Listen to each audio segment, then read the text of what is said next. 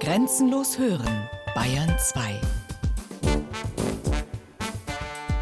Bayerisches Feuilleton. Einblicke, Rückblicke, Ausblicke auf Kultur und Leben. Immer am Samstagmorgen ab 8 und am Sonntagabend ab 20 Uhr.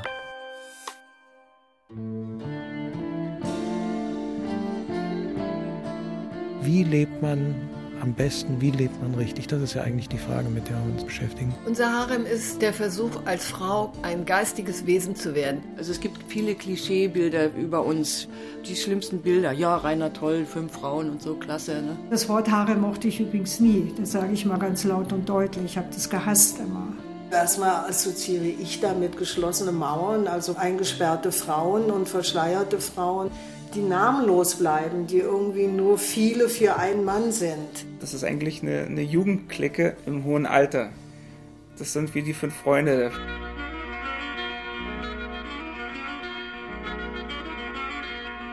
Das Harem-Experiment. Rainer Langhans und seine Gefährtinnen. Eine Sendung von Friedemann Bayer.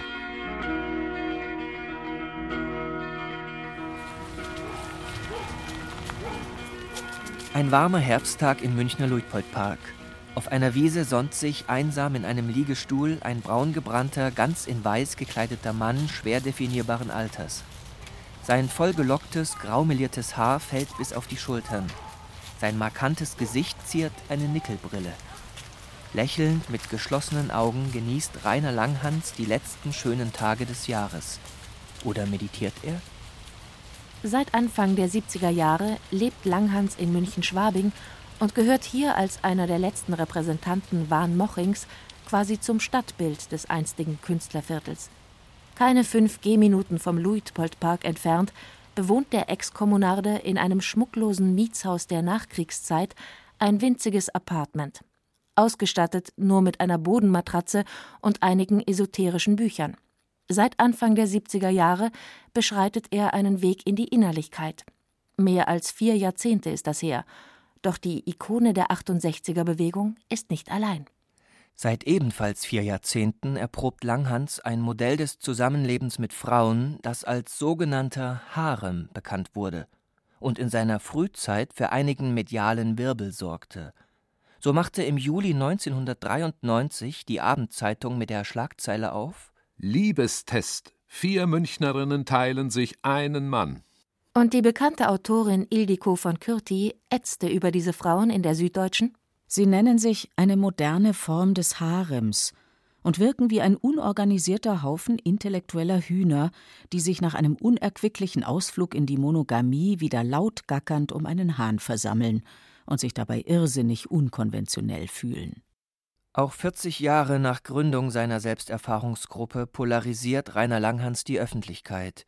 Er und die Teilnehmer seines sogenannten Harems seien ohne Neugier auf die Welt oder ein außerhalb der eigenen Befindlichkeit liegendes Erkenntnisinteresse. Schrieb jüngst die Berliner Zeitung. Die Welt ergänzte Seit Ende der 70er besteht ihr Leben aus endloser Selbstbeschau. Macht einen das dauernde Rumpopeln am eigenen Ich klüger oder wird man sich selbst immer mehr zum Rätsel? Doch gibt es den sogenannten Harem überhaupt noch? Und wenn ja, in welcher Form? Und welche Erfahrungen und Perspektiven verbinden sich für die Beteiligten mit diesem Selbstversuch? 40 Jahre nach Beginn des Harem-Experiments ist es Zeit für eine Bestandsaufnahme, der Versuch einer Annäherung.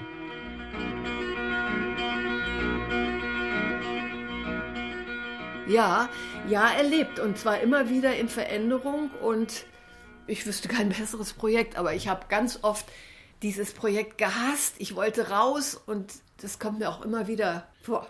Sagt Christa Ritter über den Haaren.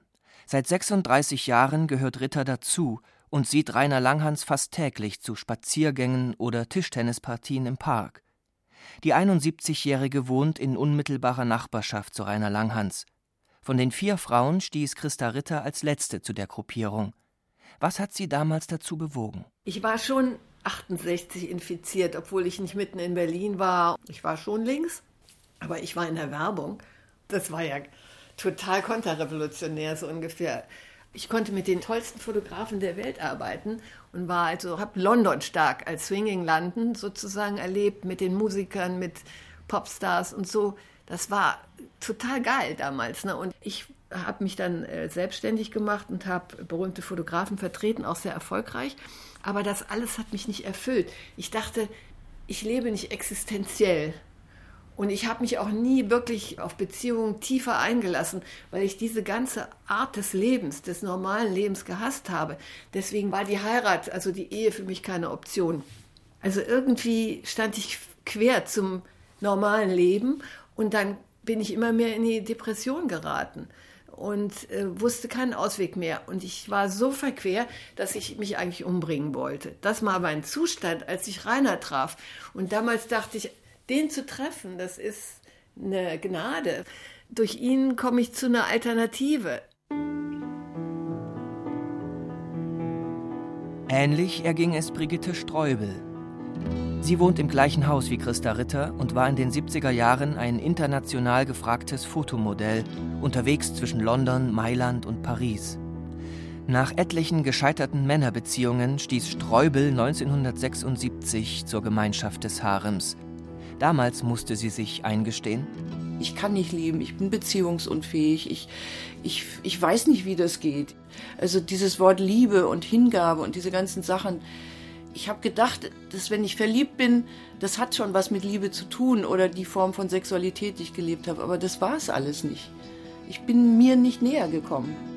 Dann Jutta Winkelmann, Gründungsmitglied des Harems, ebenfalls in der Nähe von Langhans wohnend. Bis heute bewegen sie sehr persönliche Motive, das Experiment eingegangen zu sein. Ich kann nicht lieben. Ich sage immer, ich kann nicht lieben. Bleib schön weit weg von mir, ich kann nicht lieben. Dabei plagte sie das Gefühl, so will ich nicht mehr weitermachen, so kann ich nicht mehr, so will ich nicht mehr. Ich will diese Jutta nicht mehr sein. Ich muss noch was anderes in mir haben. Nicht nur als Idee, nicht nur als Vorstellung, nicht nur als ab und zu mal Gefühl, sondern als Gewissheit. Schließlich Gisela Getty, Zwillingsschwester von Jutta Winkelmann. Damals verheiratet mit Paul Getty Jr., Sohn des seinerzeit reichsten Mannes der Welt, den sie in Rom kennengelernt hatte. Nach Gettys spektakulärer Entführung im Jahre 1973, bei der ihm ein Ohr abgeschnitten wurde, zogen die beiden in die USA. Dort fühlte sich Gisela Getty bald zunehmend eingeengt und hoffte im indischen Pune bei Popguru Maharishi Mahesh neue Impulse für ihr Leben finden zu können. Sie hatte bereits die Tickets gekauft. Und dann bekam ich von Rainer eine Postkarte und auf diese Postkarte hat er in ganz winzig kleiner Schrift einen Traum von meiner Schwester aufgeschrieben. Und dann schrieb er noch, es gibt so viel hier zu tun, warum nach Indien? Und irgendwie hat mich das sehr äh, denklich gestimmt und dann habe ich, die, hab die Flugkarte umgetauscht und bin nach München geflogen und ab dem Punkt ging es eigentlich sehr, sehr intensiv los. Und Rainer Langhans? Was veranlasste ihn, eine Lebensgemeinschaft mit vier Frauen einzugehen? Nach dem Aus seiner Beziehung mit Uschi Obermeier Anfang der 70er Jahre stürzt Deutschlands prominentester Kommunarde in eine existenzielle Krise, die auch seinen Körper erfasst. Langhans bekommt schwere Nierenkoliken. Ich war total verzweifelt und dachte, ich sterbe. Und erst in dem Augenblick tauchte dann eben dieser geistige Weg auf und der zeigte mir, was eigentlich 68 war und vor allem, und das ist das Wichtige, wie man dahin kommen kann, wieder dahin kommen kann und noch weiter darüber hinaus. Was Langhans mit geistiger Weg meint, ist seine Begegnung mit dem indischen Meister Sant Kirpal Singh, der sich für die Ökumene der Weltreligionen einsetzte. Der Sikh-Meister bestärkte Langhans darin, die Inhalte der 68er-Bewegung wie Straßenkampf, Drogen und freien Sex aufzugeben und sich stattdessen spirituellen Themen und Praktiken zu widmen. Das sah ich dann und in dem Augenblick erst haben mich die Frauen dann so ungefähr entdeckt. Dass nicht er auf die Frauen zukam, sondern die Frauen ihn gesucht und gefunden haben, ist Langhans wichtig zu betonen. Wie ich ihn das erste Mal getroffen hatte, war ich richtig erschrocken, weil ich mir so einen wilden Typen vorgestellt habe. Und er saß dann da in so einem Kämmerchen, ganz kleines Kämmerchen und hat auch gerade gefastet. Ich war so hungrig, ich dachte, ich kriege auch noch was zu essen. Aber mich hat das gleich von Anfang an sehr berührt. Und ich hatte das Gefühl, da ist eine Vision und da geht es irgendwie weiter, weil das war mir im Leben immer wichtig. Und Langhans begann 1976 zunächst mit Jutta Winkelmann, ihrer Zwillingsschwester Gisela Getty und Brigitte Streubel die Selbsterkundungsarbeit. Damals ebenfalls dabei die Fotografin Anna Werner, die aber inzwischen aus München verzogen ist und nur noch losen Kontakt zum Harem hält. An dessen Frühzeit erinnert sich Jutta Winkelmann. Wir haben unheimlich viel theoretisch miteinander gearbeitet an Deutschland, an wer sind wir wirklich, was ist Liebe und also große Themen eben. Und Gisela Getty? Wir haben uns jeden Tag getroffen und es war diese konstante, diese stundenlangen Sitzungen damals auch, die waren anstrengend, weil es ging immer an die Substanz. Es war eigentlich, man kann es sich so ein bisschen so vorstellen, dass man ständig auf dem heißen Stuhl saß. Es waren Gesprächsrunden und Konfrontationsrunden und. und äh Konfrontationsrunden, in denen es meist und immer wieder um Fragen des eigenen Ichs und seiner Defizite ging. Schattenarbeit wird die Auseinandersetzung über die eigenen Schwächen von Langhans und den Mitgliedern seiner Frauengruppe genannt, zu der sich schließlich noch Christa Ritter gesellt. Ich war gewohnt, im Mittelpunkt zu stehen und den Ton anzugeben. Und plötzlich komme ich da in eine Gruppierung um Rainer von Frauen, die das schon zwei, drei, vier Jahre mit ihm geübt hatten und die jünger waren als ich, die ich als sehr hübsch und klug wahrgenommen habe. Und Rainer hat ja zu mir gesagt, du bist das Letzte. Du hast ja keinerlei Ahnung, sowas Unbewusstes. Und das stimmte irgendwo auch. Also er hat meine ganze Schattenseite erstmal vor mich hingestellt und das hat mich schier erschlagen. Dazu diese Frauen, die da schon in seinem Umfeld rumtanzten. Ich war wie ausgelöscht.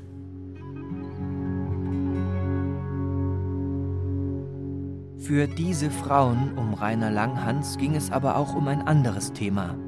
Dazu das damalige Fotomodell Brigitte Streubel. Er ist eigentlich überhaupt nicht mein Typ Mann, auf den ich, sagen wir mal, abfahre. Das war er gar nicht. Ich habe gesehen, dass er nach Uschi diese Form von Zweierbeziehung nicht will, wo also eine bestimmte Form von Sexualität, die immer wieder sich wiederholt, das ihn dann, wie er immer gesagt hat, dann schon angeekelt hat. Und er hatte ja Uschi mitnehmen wollen auf diesen Trip zu dieser Selbsterfahrung, Meistergeschichte. Und sie hat gesagt, nein, ich will nicht den Tod, ich will leben. So kam uns Rainer am Anfang auch oft vor, dass er was Lustfeindliches, Lebensfeindliches hatte. Ne? Und dadurch, dass wir, also die Zwillinge und ich zumindest, also zehn Jahre jünger sind, standen für uns andere Erfahrungen auch erstmal noch an. Und Jutta Winkelmann? Natürlich habe ich gedacht, ich kriege ihn rum auf alle Fälle. Und dann äh, wollte ich so gerne mit ihm natürlich schlafen auch. Und er sagte, nein, das ist Blutrausch, der rote Vorhang. Und ich konnte es überhaupt nicht kapieren. Der asketisch lebende Langhans wirkt auf die Frauen seiner Umgebung überaus anziehend. Ein Widerspruch? Dazu Christa Ritter. Ich fand den Rainer extrem sexy, aber nicht in der profanen Bedeutung des Wortes sexy. Sexy fand ich ihn, weil mir sowas total unbekannt war. Und gleichzeitig gab es eine Ahnung in mir, die ich vielleicht Erinnerung nennen würde. Erinnerung an etwas, was ich nicht in mir kenne. In jener Zeit ist die Mehrheit der Langhans-Frauen gerade mal Ende 20. Christa Ritter Mitte 30. Über Langhans lernt sie eine andere Form der Erotik kennen. In den ersten Jahren hier haben wir einmal so eine äh, zärtliche Situation gehabt miteinander und da hat mich seine Sanftheit, wie er erotisch oder sexuell, würde ich das nennen, vorging, das hat mich total irritiert, weil ich mehr diesen gewalttätigen Sex kannte und diese Art von Zärtlichkeit überhaupt nicht. Eine Art von Zärtlichkeit, wie sie der tantrischen Liebesschule Indiens entspringt und Langhans damals auch den Zwillingsschwestern und Brigitte Streubel zukommen lässt. Das Größte, was jemand in dieser materiellen Welt machen kann, ist, viel tollen Sex zu haben. Und wenn jemand behauptet, wir lassen uns nichts verbieten, wir machen, was wir wollen, wir leben das Schönste und Größte, was es gibt, dann denkt der normale Materialist, ja, dann müssen die doch wirklich gigantischen Sex haben, nicht? Das ist der Kommune so passiert, das ist dem sogenannten Harem, dieser Gruppierung so passiert, dass die Leute das so nennen. Und da kann man gar nichts dagegen machen, weil mehr wissen sie eben nicht. Also werden sie immer wieder, wie das heute so schön heißt, das, was sie da sehen und nicht verstehen, runterbrechen auf etwas, was sie verstehen. Und was verstehen sie? Ja, gigantischen Sex. Drüber raus eigentlich nichts. Nicht? Dass in Wirklichkeit der Harem eher ein Ashram ist, also eine, eine Gruppierung von Menschen, die nach innen gehen wollen, die ein spirituelles, ein richtiges Leben führen wollen, das bleibt den Menschen, die das alles nicht kennen, natürlich völlig verborgen.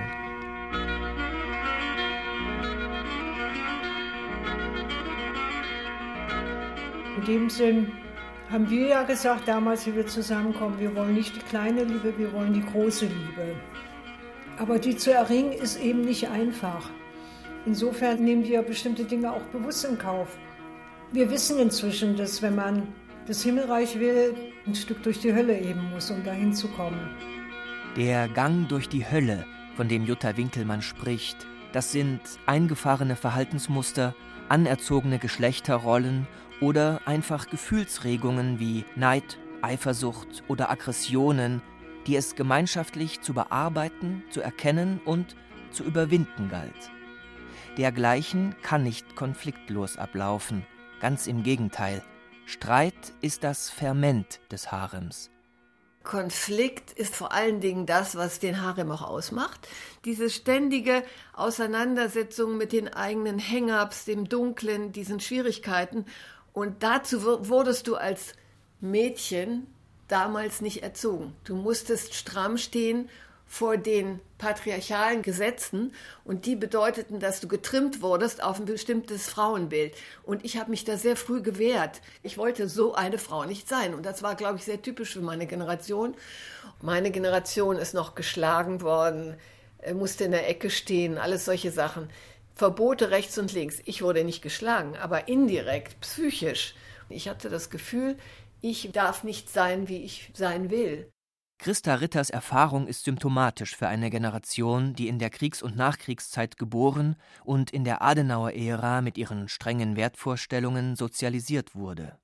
Gefühle nicht zu unterdrücken, sondern offen auszuleben und, wenn nötig, herauszubrüllen, war von Anfang an eine Maxime des Harems. Gisela Getty Wir hatten ein Feld, wo eben all das passieren darf. Also wo wir dem Ausdruck geben können, ich habe Wut und ich habe Hass und ich habe Eifersucht und wir müssen uns nicht dafür schämen. Das geht so weit, dass wir eben uns selber Freibriefe ausgestellt haben, jeder jeden, dass wir das Böseste auch aufeinander projizieren dürfen. Du blöde Arschloch und so weiter. Also diese Shitstorms nennt man das ja heute. Dass wir die machen dürfen und die führen nicht dazu, dass du sanktioniert wirst oder Krieg ausbricht, sondern sie führen dazu, dass man sagt, okay, daran müssten wir irgendwie arbeiten. Aber gut, dass du es mir gezeigt hast. Nicht? Das ist letztlich das, wie der Harem funktioniert. Und eben nicht wie normalerweise, wo wenn man dann übrigens gerade als Frau mal auch Seiten auspackt, die nicht bloß nett und gefällig sind. Nicht? Frauen wollen ja immer gefallen dass du dann eben nicht verlassen wirst oder dass du dann trotzdem mit den Menschen, mit denen du immer wieder zusammen sein möchtest, eben zusammen bleibst. Das heißt, das Schlimmste ist in Ordnung, weil wir werden daran arbeiten und das wird uns auch gelingen. Zeig es, drück es aus und wir werden irgendwie einen Weg daraus finden.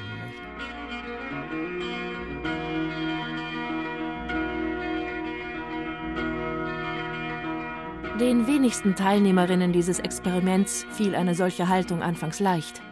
Selbst wenn Rainer irgendwas sagte, von dem ich weiß inzwischen, das war nicht verletzend gemeint, war ich zutiefst gekränkt. Zutiefst. Und er hat auch eine durchaus provozierende Sprache. Also er kann extrem polarisieren und da habe ich mich dann ungerecht behandelt gefühlt und habe um mich geschlagen und habe mich an die Wand gepresst gefühlt und war wütend und so. Das war alles da. Das ist schwierig, ja, das ist furchtbar schwierig und langwierig vor allem nicht. Das tut sich scheinbar nicht. Vor allem ist es alles unserem Verstand entzogen. Das ist das Unangenehmste. Und der Verstand, der sagt nur, das ist alles scheiße, macht das bloß nicht, weil er weiß, dass er dabei sterben wird. Das Gebot schonungsloser Offenheit unter den Teilnehmerinnen des Harem-Experiments und ihrem Therapeuten Langhans trieb mitunter kuriose Blüten, wie sich Christa Ritter erinnert. Jede Frau hatte einen kleinen Rekorder am Telefon angebracht. Wir haben unsere Telefonate mit anderen Menschen aufgezeichnet und haben diese Tapes ausgetauscht, damit jeder weiß, was gesprochen wurde. Nicht um Big Brother mäßig einander abzuhören, sondern um sich zu verbessern, also als Schulung. Und dann haben wir auch unsere Treffen oft aufgenommen.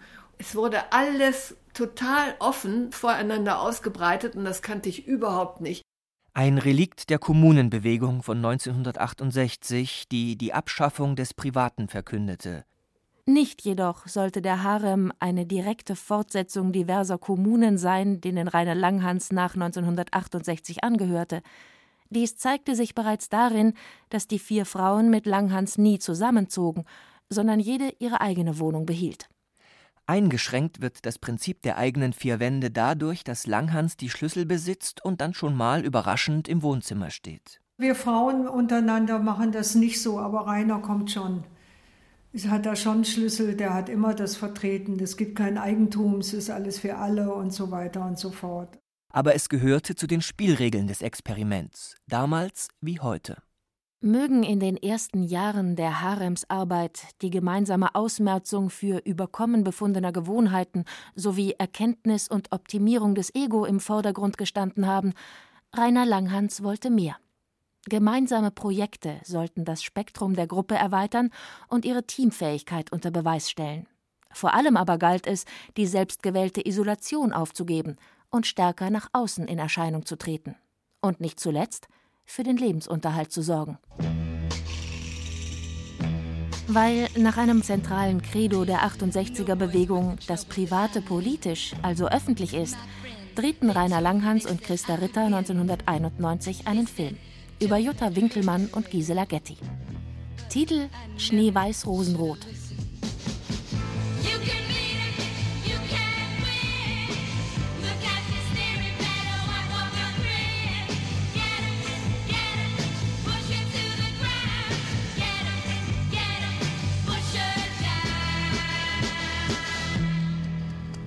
Ein Film über die symbiotische Beziehung eineiiger Zwillinge, die durch eine innere Nabelschnur miteinander verbunden einen eigenen sozialen Mikrokosmos bilden, eine abgeschottete Welt. Also ich erinnere mich daran, dass Rainer zu uns mal gesagt hat, ihr seid ein Mini-Harem, bei euch kommt gar kein Mann wirklich an die Zwillinge ran, weil ihr habt euch immer gegenseitig, wie ihr seid wie so ein kleiner Mini-Harem. So viel nach Gisela Getty zur Namensgeschichte der Selbsterfahrungsgruppe. Ein Begriff war in die Welt gesetzt, auf den sich die Boulevardmedien stürzten und der die Fantasie des Publikums befeuerte. Langhans und die Haremsfrauen taten nichts für eine Klarstellung, sondern ließen sich willig durch die Manege treiben. Und diesen Mann teilen sie und teilen und teilen, bis ja, da von ja, dem armen Kerl nichts mehr übrig bleibt. Man kann es irgendwie überhaupt nicht vorstellen. Der ist auch völlig abgearbeitet, unser Mann. Mhm. Also gleichzeitig, mhm. gleichzeitig sagt er, äh, er fühlt sich ständig unterfordert. Sagen Sie mal, das muss Ihnen doch gegen die Hutschnur gehen. Wie gehen Sie um ja, mit bei Ihrer uns werden ja keine Zärtlichkeiten ausgetauscht. Sondern? Grobheiten. Grobheiten. Mhm. Ja, aber das kann natürlich auch ungewöhnlich scharf sein, wenn Sie mir diesen Einwurf ja. gestatten. Ja? Das ärgert Sie aber dann auch nicht. Wir erzählen uns dann nachher, was passiert ja, ist. Und das ist dann nochmal eine Nummer besser. Ja. Erhellend über die Gruppendynamik des Harems auch ein weiteres filmisches Selbstporträt aus den frühen 90er Jahren. Was ist? Ihr hört gar nicht anders, du bist so zugenagelt und ignorant das Ach, wir sind wieder alle schuld, nur die liebe Jutta. Ja, ist ja hier, nur die liebe Jutta. Jeder hat was. Und jeder hat was. Ich will überhaupt nicht so eine doofe Erwachsene wie, wie Christa sein, das habe ich schon ja gesagt. Gisela, das ist Sinn. doch völlig blöd. Immer sie mit ihrem Puppenhaus, das ist völlig blöd. Das hat doch gar keinen Sinn zu glauben. Und du kannst eine Rumkommandiererei machen, kein Mensch will was mit dir zu tun haben. Alle meine Freunde finden dich doof. Praktisch sah das so aus, erinnert sich dazu der Schriftsteller Joachim Lottmann, der damals in Kontakt mit dem Harem stand. Dass die Leute hochtrabend diskutierten und neue Ideen und Pläne vortrugen, bis ein Streit ausbrach, ein Wort das andere gab und die Gruppe wie eine böse Knallgasmischung explodierte. Trotzdem kamen sie jeden Tag gern aufs Neue wieder. Körperliche und seelische Entblößung wie Entblödung seiner Mitglieder begleiten den Harem seit seiner medialen Öffnung in den 90er Jahren. Seither waren und sind sich Langhans samt Gefährtin für keinen Seelenstriptease, keine Peinlichkeit zu schade. Von Fernsehsendungen wie Deutschlands schrägste Typen über Bettgeschichten bis hin zu seiner Teilnahme am Dschungelcamp oder dem Werbespot eines Internetversandhandels – Langhans ficht es nicht an, als letzter Mohikaner der 68er Bewegung einem feixenden Publikum vorgeführt zu werden. Eine andere Lesart wäre, er steht darüber. Doch hinter der öffentlichen Ikone und Kunstfigur, die Langhans beinahe selbstironisch inszeniert, tut sich ein nachdenklicher Mann auf, der über seine vergeblichen Versuche spricht, mit den Haremsfrauen zu einer über die Selbstbeschäftigung hinausreichenden gemeinsamen Arbeit zu kommen. Männlich gesprochen ist der Harem eine Katastrophe, weil mein ganzes Werk, meine Fähigkeiten auch als kreativer oder geistiger Mensch, der in dieser Gesellschaft auch Produkte erschaffen und damit auch nach außen vordringen möchte, massiv von den Frauen unterbunden worden ist. Alle Projekte dieser Art sind kaputt gemacht worden, nichts davon hat sich wirklich halten können. Ganz weniges nur, das diesem Vernichtungsprozess, diesen Sabotagetätigkeiten der Frauen standhielt. Schreibt Rainer Langhans in seiner Autobiografie Ich bin's aus dem Jahre 2008. Dazu sagt er heute: Also, wir haben versucht, Fernsehsendungen zu machen, wir haben versucht, Filme zu machen. Die Frauen haben übrigens auch journalistisch äh, eine ganze Weile äh, ziemlich viel gearbeitet und ich auch mit ihnen. Und das ist uns einfach immer wieder misslungen. Es gab keine richtige Zusammenarbeit, es gab keinen richtigen Willen, wirklich ein Werk zu erschaffen, weil den haben Frauen nun mal erstmal nicht. Ne? Wenn du dich mehr auf Frauen einlässt, dann musst du als Mann damit rechnen, dass es nur noch um das Leben geht und nicht mehr um Werke. In einem dokumentierten Gespräch mit seinem Freund Fritz Teufel aus den 90er Jahren wird Langhans über die Gefühlswelt von Frauen noch deutlicher. Ich verstehe sie nicht, ich kann sie nicht nachvollziehen. Sie sind mir zutiefst rätselhaft, zutiefst fremd, zutiefst eigentlich letztlich unerträglich.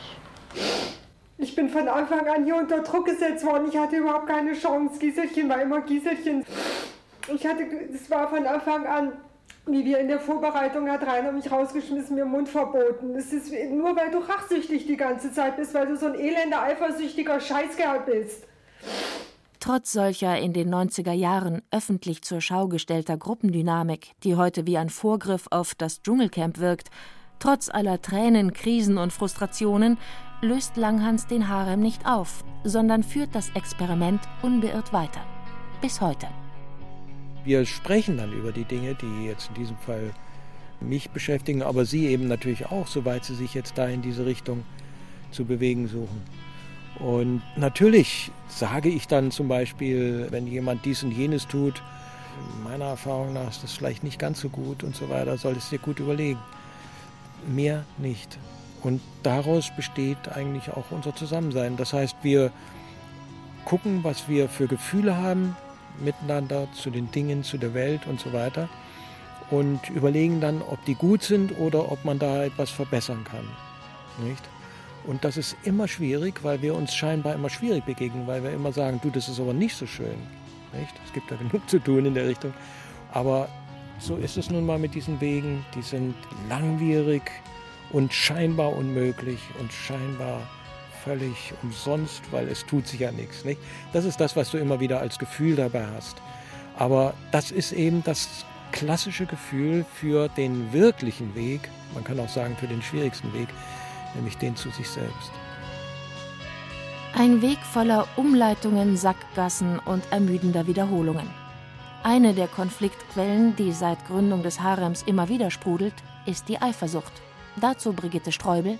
Also das ist natürlich das A und O in unserer ganzen Geschichte und dass wir Frauen da immer noch so drauf reinfallen. Wer hat heute mehr Aufmerksamkeit von ihm bekommen? Also und das ist natürlich ein Mangel an äh, Selbstliebe. oder Selbstvertrauen. Wenn du einen schlechten Tag hast und du siehst oder kriegst das irgendwie mit, dass da gerade ein tolles Gespräch gelaufen ist mit jetzt irgendeinem von den anderen, dann denkst du gleich, ich bin schon wieder im Rückstand oder äh, ich bin nicht. also die anderen Frauen sind eine wahnsinnige Herausforderung, egal wie knatschig das ist. Durch all das hindurch ist jede Frau für die andere eine Herausforderung.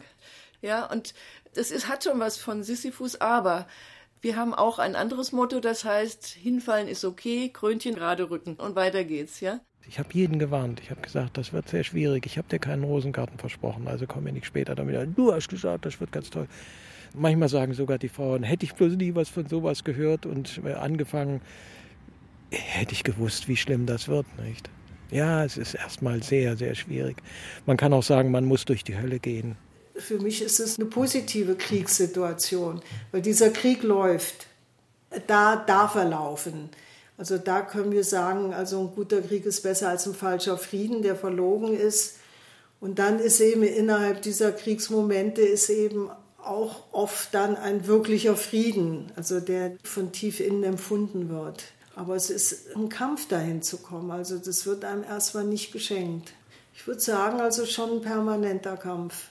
Zuweilen nimmt dieser Kampf schon mal drastische Formen an, wie Christa Ritter bekennt. Ich habe mich zweimal mit Jutta geschlagen.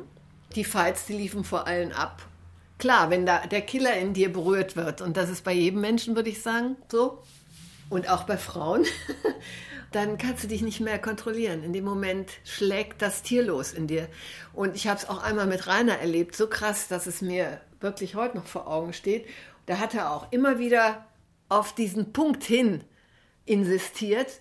Und da lag in der Nähe von mir ein Tennisschläger. Da habe ich dem Tennisschläger über seinen Mund barbiert. Und das platzte auf, blutete wie wahnsinnig. Wir sind ins Schwabeer Krankenhaus gerast und da wurde er genäht. Und das tat mir dann so leid. Natürlich, sobald dieser Affekt weg ist, bist du natürlich entsetzt über dich, über deine Brutalität. Aber in dem Moment konnte ich nicht anders. Wenn es denn dazu kommt, so wird bevorzugt Rainer Langhans zum Ziel solcher Gewaltattacken. Gisela Getty? Ich habe, glaube ich, vor zwei Monaten mal auf ihn eingeschlagen. Das fand ich aber nicht gut, aber ich konnte es nicht, ich konnte nicht. Also ich wollte ihm richtig wehtun. Es war bei mir durchgebrannt. Ich habe wirklich nur noch rot gesehen. Die Gefühle sind sehr negativ, ja. Aber wenn die nun mal da sind, dann müssen sie irgendwann mal raus, müssen bearbeitet werden, überwunden werden und dann wird die Liebe wachsen. Ich habe eben nicht zurückgeschlagen, sondern ich habe mich nur ich habe nur Notwehr geübt. Also ich habe nur versucht, diese Angriffe nicht äh, jetzt eben sich voll auf mich auswirken zu lassen. Ich habe versucht, sie zu unterbinden, aber ich bin nicht aggressiv dann gegen sie deswegen geworden. Er provoziert dann halt sehr stark und er provoziert, dass man sich selbst hinterfragt, wie man lebt. Und letztlich geht es natürlich darum, sagt er, wie materialistisch lebst du oder wie sehr hängst du noch an der Materie und wie entschlossen gehst du auch einen spirituellen Weg? Und zu dieser Kernfrage kommt es dann. Eine Frage, die vor dem Hintergrund des sozialen Gefälles innerhalb der Gruppe immer wieder für Konflikte sorgt. Rainer Langhans lebt von einer Minirente, die er als ehemaliger Fähnrich der Bundeswehr in den frühen 60er Jahren bezieht.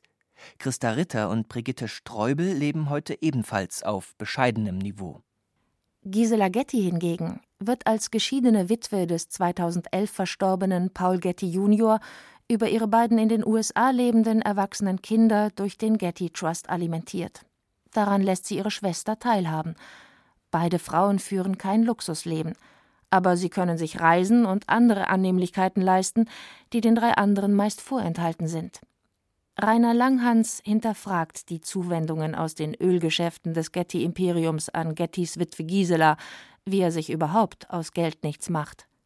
Kompromisslos und seit Jahrzehnten verkörpert er diese Haltung und erwartet von seinen Gefährtinnen das Gleiche. Denn die Materie Geld torpediert für Langhans den Weg in die Spiritualität. Was ist denn Spiritualität? Spiritualität ist den Körper verlassen und sehen, wohin man eigentlich gehört und den Körper als zeitweiliges Gefährt zu erkennen und auch entsprechend gut zu behandeln dann. Das bedeutet, dass ich immer wieder aus dem Körper herausgehe. Also, der spirituelle Weg ist ein stetiges Sterben lernen, Sterben üben und Sterben können. Sterben zu lernen, um zu leben. Dies versuchen Rainer Langhans und seine Gefährtinnen seit Jahrzehnten durch regelmäßiges Meditieren. Denn, so Brigitte Streubel, Meditation ist ja eigentlich auch schon Sterben lernen, weil du versuchst dich ja aus dem Körper ein Stück weit zurückzuziehen, selbst bis in die Gedanken, die dauernd kommen, weil die wollen dich natürlich davon abhalten. Ach, ich müsste noch schnell die Blumen gießen. Ach, könnte ich nicht noch vorher schnell eine Waschmaschine? Oder solche Sachen kommen ja. Und um diesen ganzen Gedanken, um wirklich Ruhe in sich zu finden, was wahnsinnig schwer ist, wirklich wahnsinnig schwer. Jeden Sonntag gehen wir da in Satsang so eine Gemeinschaft der Wahrheitssuchenden. Da wird vorgelesen, eine halbe Stunde, eine halbe Stunde meditiert. Sterben lernen ist für die Mitglieder des Harems aber inzwischen auch zur konkreten Herausforderung geworden. Seit gut einem Jahrzehnt leidet Jutta Winkelmann an Krebs.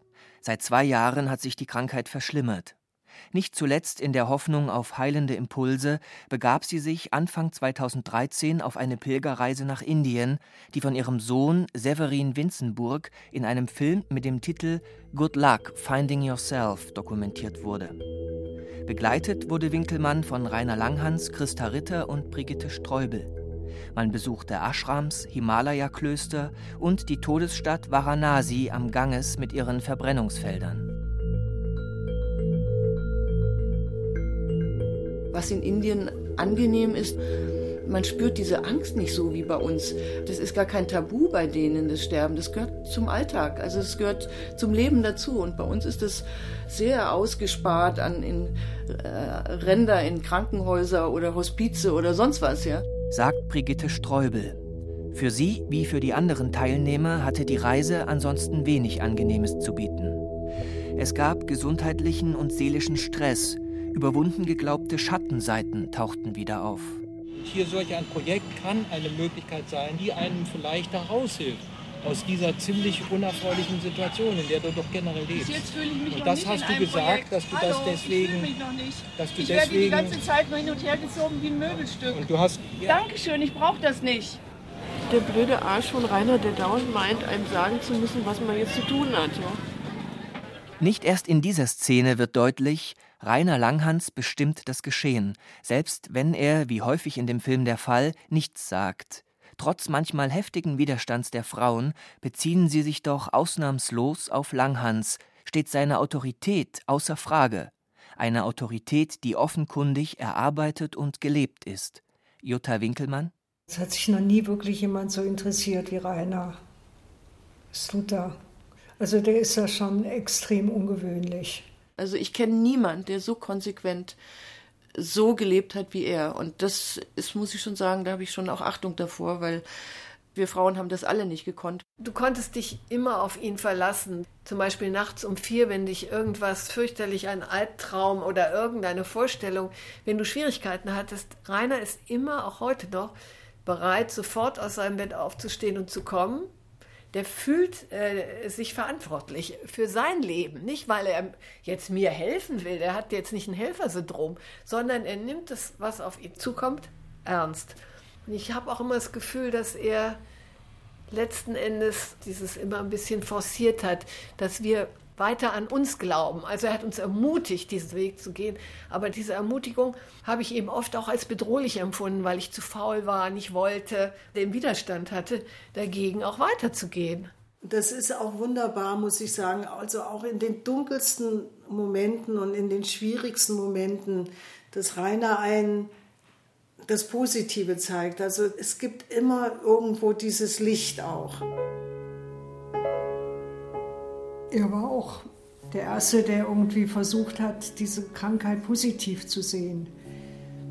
Das hat mir auch nicht gepasst, aber dann habe ich mal irgendwann gedacht, hör es dir doch an, was er da meint und was, was er da sieht. Also im Moment habe ich da eine sehr offene Situation mit ihm, also offen vom Herz her. Und die finde ich sehr, sehr schön. Also da denke ich sogar manchmal, da hat sich die Krankheit gelohnt. Also ich fühle mich schon von ihm sehr gesehen. Trotzdem gibt es vieles, wo, wir, wo ich einen Dissens habe, wo ich sage, ich sehe das völlig anders und das kann ich jetzt nicht so nachvollziehen. Und ich sehe aber schon, dass er auf seine Weise recht hat und dass es eigentlich immer lohnend ist, diesen Impuls aufzugreifen. Früher waren das Wochen, wo ich gedacht habe, ich will nie wieder mit Rainer reden. Ich, ich, dann habe ich eine Woche lang nicht mit ihm geredet, weil ich so böse war und gesagt habe, du warst so gemein. Und heute kann ich sagen, du, ich äh, überlege mir das mal und vielleicht hast du da einen Punkt. Ich werde da nochmal drüber nachdenken. Ich habe das Gefühl, seine Motivation ist immer von Liebe geprägt. Also ist liebevoll gemeint. Auch wenn er es vielleicht manchmal nicht so ausdrücken kann, dass es uns so reinrutscht wie Öl. Nein, es ist oft sehr anstößig auch. Aber Freundschaften zu haben, wo man so offen sein kann und keine Angst hat, verlassen zu werden, das ist natürlich schon was Tolles. Ne? Und das verbindet uns ja. Ich kenne niemanden, der mehr lieben kann. Ich habe mich wirklich umgeguckt und Jutta und Gisela auch. Wir waren in der ganzen Welt und ich war auch mit wirklich tollen Männern zusammen. So ist das ja gar nicht. Aber Rainer ist die größere Herausforderung und der größere Liebende, muss ich wirklich sagen. Also ich finde, er lässt uns mehr Raum in der Selbstgestaltung. Für mich ist er eher heute ein Gefährte und damals ein Antreiber gewesen. Und dieser Gefährte gefällt mir sehr viel besser. Bei Rainer hat von Anfang an war das sehr klar, dass er nicht mehr diese üblichen Wege gehen möchte. Und ich habe auch diese üblichen Wege selber nie hingekriegt in meinem Leben. Insofern sage ich immer, wenn es Rainer nicht gäbe, hätte ich ihn so erfunden. Also er, er liegt mir natürlich auch sehr und ich habe das Gefühl, ich verstehe den total und weiß inzwischen jeden Satz mit auswendig. Severin Winzenburg, Sohn von Jutta Winkelmann und Regisseur des Indienfilms, hat Rainer Langhans als Ziehvater erlebt. Also als Kind war es immer sehr angenehm, ihn als Fürsprecher zu haben, weil er eigentlich für alles Neue offen war und auch Sachen, wo sich meine Mutter Sorgen gemacht hat, er oft kühlen Kopf bewahrt hat und ihr dann vermitteln konnte, dass das okay ist, wenn ich das ausprobiere. Und das mir eine Möglichkeit gegeben hat, sehr früh sehr selbstständig zu sein. Und er hat sich auch jetzt nicht selbst so in so eine Vaterrolle gedrängt, wo er einem gesagt hat, so und so musst du es machen oder sowas, sondern er hat einem eigentlich immer versucht, einem so den, den offenen Raum zu geben. Und deswegen war er immer wie ein sehr guter Freund ein Weggefährt und auch eine Inspiration, ja, würde ich sagen. Der Film über die Indienreise Jutta Winkelmanns und Teilen des Harems zeigt aber auch, dass dieser nicht mehr als geschlossene Gruppe existiert, sondern eine offene Form angenommen hat. Längst ist die konfliktträchtige gemeinschaftliche Arbeit Einzelbegegnungen von Langhans mit seinen Gefährtinnen gewichen. Zudem pflegen Langhans und Brigitte Streubel inzwischen seit vielen Jahren eine intime Partnerschaft, Dennoch streiten alle Beteiligten ein Ende des Harem-Experiments ab. Nach 40 Jahren ist aus dem Kollektiv eher ein lockerer sozialer Verbund geworden, tragfähig und belastbar. Nochmal Severin Winzenburg. Insgesamt ist der Umgang sehr freundlich und auch sehr gegenseitig fürsorglich. Also einfach, dass man sich gegenseitig, wie es auch in Familien der Fall ist, mit Sachen hilft, dass man sich gegenseitig Essen vorbeibringt und bei der Renovierung der Wohnung hilft und bei verschiedenen Dingen sich gegenseitig unterstützt und hilft, die auch Teil des praktischen Lebens sind. Also da ist eine unheimliche Offenheit und es wird eigentlich nichts, was äh, zwischen zwei passiert, für sich behalten, sondern es ist immer ein, ein offener Austausch über alles. Es gibt eigentlich wenig Geheimnisse voreinander und wenn einer etwas weiß, ist es ein Garant dafür, dass es die anderen auch bald wissen.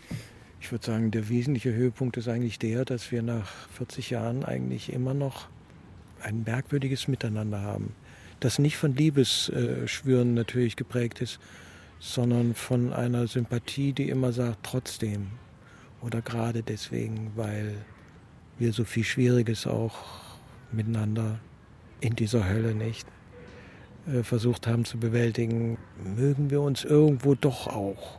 Das ist eben eine langsame aber eine, wie ich meine, sehr nachhaltige Liebe, die sich da entwickelt.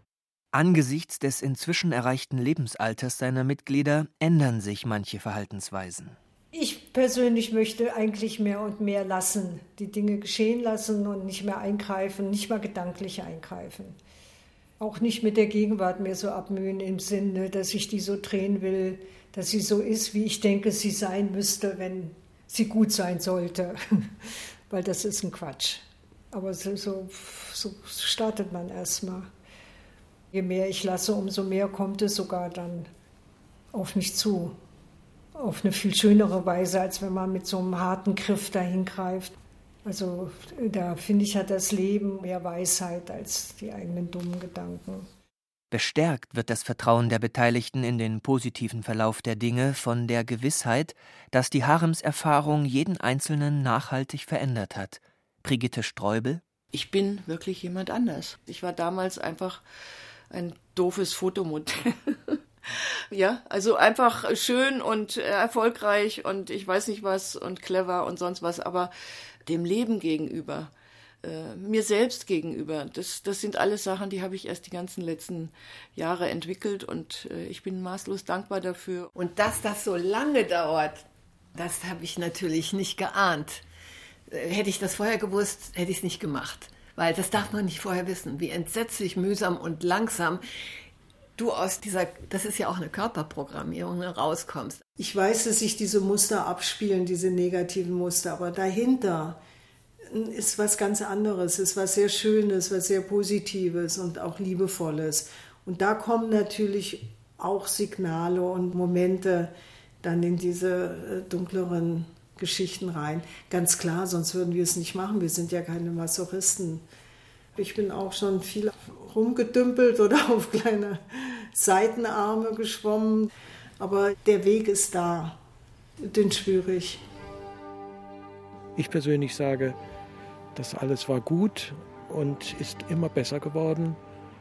Und das ist fantastisch, weil ich auch einer bin, der äh, aus einer Welt kommt, wo er eine wirkliche Verbesserung nicht für möglich gehalten hat und sich verdammt sah, in dieser traurigen und unglücklichen Art und Weise äh, leben zu müssen, wie wir das für normal halten. Nicht? Dass ich das nicht mehr bin und seien es nur Millimeter, das macht mich schon mal glücklicher denn je in meinem Leben. Und ich behaupte, die Frauen auch. Nicht? Ich glaube auch, dass sie das letztlich so sehen, grundsätzlich, weil sie sonst schon längst alle Winde verstreut wären. Sie waren ja genügend unterwegs und haben ja andere Leute angeguckt. Auch ohne die Krebserkrankung Jutta Winkelmanns stehen Rainer Langhans und seine Gefährtinnen verschärft vor der Frage der eigenen Vergänglichkeit und wie das Leben bis zuletzt in Würde gelingen kann. Könnte die spezielle Form dieser Gemeinschaft gar ein Modell für die alternde Gesellschaft sein?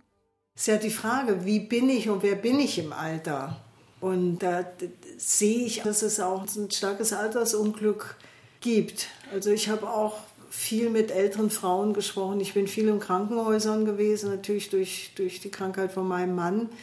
Und habe auch viel Gelegenheit gehabt, mit älteren Frauen und überhaupt mit älteren Leuten zu sprechen. Und da gibt es halt doch viel, wo die sagen, ach hätte ich doch mal oder alles ist so furchtbar heute und ich kann nicht mehr. Und Eigenständiges Wohnen bei gleichzeitig enger Nachbarschaft, gemeinsame Unternehmungen wie Spaziergänge, Saunabesuche und Tennispartien vor allem aber der ständige Austausch von Gedanken und Gefühlen machen, so Gisela Getty, das Alter weit mehr als nur erträglich. Es geht ja nicht um Erträglichkeit. Wir wollen ja nicht noch so ein klein, erträgliches kleines Tässchen Tee trinken, sondern auch wirklich intensiv leben. Und das tun wir da. Es ist immer intensiv. Es ist immer lebendig, es ist gegenwärtig, es ist auch immer schwierig, es ist immer auch irgendwie, es ist immer beides. Aber man kann sagen, es ist lebendig. Ich glaube, wir haben schon in einer gewissen Weise fast optimale Gemeinschaft, weil sie ist geprägt von individueller Freiheit, aber auch Bezug aufeinander und Freundschaft aufeinander. Das ist meine Familie, das ist meine Wahlfamilie, wo ich weiß, dass es den anderen genauso darum geht. Also ich habe aus der Kommune 1 mal diesen Begriff leidenschaftlich an sich selbst Interessierte gelesen. Und so sind wir. Leidenschaftlich an sich selbst Interessierte sind Rainer Langhans und seine Gefährtinnen seit etlichen Jahren. Aus dem Experiment ist eine Schicksalsgemeinschaft radikaler, älterer Individualisten geworden. Geistig frisch, körperlich fit, kommunikativ, eloquent und zugewandt. Selbst Jutta Winkelmann ist aktiv und lässt sich das Gesetz des Handelns nicht von der Krankheit diktieren, die sie durch Arbeit zu ignorieren versucht. Derzeit zeichnet die Grafikerin an einer neuen Serie von Graphic Novels. Aber Langhans und seine Gefährtinnen erscheinen eben auch gnadenlos ich-betont, bis zur Egozentrik, changierend zwischen Mystik, Lust an der Selbstdarstellung und gelegentlicher Hysterie, auf jeder Trendwelle mitsurfend, wie zuletzt das inzwischen wieder eingestellte Engagement zweier Haremsmitglieder für die Piratenpartei. Ist München ein gutes Pflaster für solche Menschen? München ist die ideale Stadt dafür. Ist eine ruhige Stadt, wo dieses Innenarbeiten doch auch so eine bestimmte Akzeptanz hat. Und das finde ich schon eben in München sehr schön, dieses Easygoing, dieses Italienischere. Also insofern ist der Harm genau richtig, alles passt. Also ich glaube, dass München für diese Form von Freiheit, die wir ja auch leben, also so ein selbstbestimmtes Leben zu führen oder auch nach bestimmten geistigen Möglichkeiten auszurichten, eigentlich die beste Stadt ist. Zunächst hat das für mich gar keine Rolle gespielt, aber inzwischen bin ich jetzt die längste Zeit meines Lebens eben in München und bin doch kein, glaube ich, klassischer Münchner. Es sei denn, äh, man nennt die Waren Mochinger, also die, die ganzen Künstler und Utopisten, die in Schwabing gelebt haben, dann als äh, Münchner. Da gehöre ich natürlich sehr klassisch dazu. Aber trotzdem sage ich immer aus Spaß, die Bayern sind die Tibeter Deutschlands. Wir sagen immer, das ist irgendwie das deutsche Tibet. Nach 40 Jahren Ehe feiern Paare die Rubinhochzeit. Die rote Farbe des Rubins steht dabei symbolisch für das Feuer der Liebe, das noch immer leuchtet wie die Farbe dieses Edelsteins. Und bei Rainer Langhans und seiner spirituellen Gemeinschaft, genannt Harem? Wir haben jetzt mal zusammengesessen vor ein paar Tagen auch alle und auch nochmal haben die so ein bisschen über die Indien-Erfahrung oder warum das so schwierig auch für die war und diese Angst auch mit jemand, die Sterblichkeit. Und es war alles viel weniger. Also wir haben dann sogar auch gelacht und haben gesagt, wir haben schon über alles so viel geredet, jetzt können wir irgendwie gut miteinander schweigen. Vielleicht auch, weil alles gesagt ist und weil alles auch erfahren und erlebt ist und erlebt werden durfte und gezeigt werden durfte. Es ist ja wie, wie bei Rumpelstilzchen wenn man den Namen sagt, du heißt Rumpelstilzchen, verliert er ja seine ganze gemeine Kraft und hält einen nicht mehr gefangen. Also ich sehe schon, dass ich mich mehr freue, wenn ich Rainer sehe oder die anderen sehe. Ich habe auch immer wieder Ärger und so, aber es ist so eine, vielleicht nur so ein ganz kleines Silberfädchen, was man am Horizont sieht, ist gar nichts spektakulär oder dann denke ich, war doch schön, also war doch irgendwie freundlich, war gut. Das Harem-Experiment. Rainer Langhans und seine Gefährtinnen. Feature von Friedemann Bayer, der auch Regie führte. Die Sprecher waren Caroline Ebner, Sebastian Weber und Heinz Peter. Ton und Technik Daniela Röder, Redaktion Ulrich Klenner.